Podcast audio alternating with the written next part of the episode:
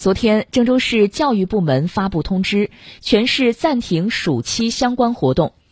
通知要求，暑期托管服务一律暂停，要做好家长和学生引导工作，做好参与志愿服务教师的调试工作。各学校一律不得安排学生返校，已经安排返校的立即停止校内活动，确保平安离校。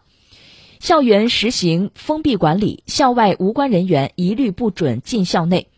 按照疫情防控要求，做好需进校人员疫情排查和防控提醒，最大限度严防疫情进入校园。校外培训机构线下培训一律暂停，加强排查巡查工作，发现一起查处一起，取缔一起，通报一起，最大限度查处违规培训行为。